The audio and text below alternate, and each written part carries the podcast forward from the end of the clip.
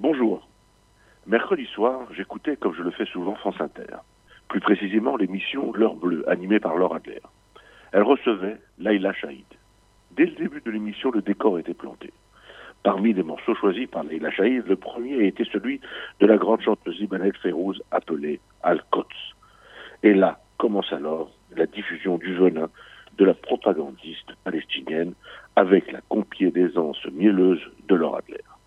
À la question chanson et que raconte-t-elle Le serpent Shahid, tel le python Kaa dans le livre de la jungle, sous son air débonnaire, débute sa séance d'hypnose. Cette chanson parle de Jérusalem, la ville des trois religions, qui devrait appartenir au monde et non à Israël qui l'a volée et se l'est appropriée, dit-elle. La machine à propagande est lancée. Le message passe sans aucune réaction ni interrogation. Laura Adler boit ses paroles et fait même en sorte de nous les faire avaler toute l'émission n'a été qu'une perfusion au goutte à goutte de la propagande palestinienne.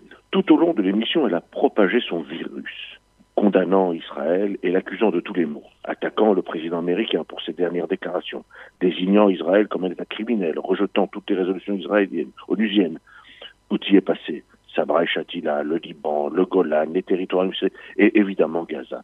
Laïla Shahid, après avoir sans complexe rappelé avec fierté son appartenance à la grande famille de Husseini, conclut par une saïenneuse rappelant son soutien aux Gazaouis, victimes des tirs assassins des Israéliens. Madame Adler, le journalisme n'est pas une cantine dans laquelle on sert la soupe sans réaction. Vous ne pouvez laisser passer dans de mensonges et d'affirmations haineuses. Vous ne pouvez laisser dire qu'Israël a volé Jérusalem. Vous ne pouvez laisser parler de cette famille Hussein sans rappeler l'un de ses membres les plus influents, le Moufti de Jérusalem, qui a reçu Hitler et l'a assuré de sa fidélité.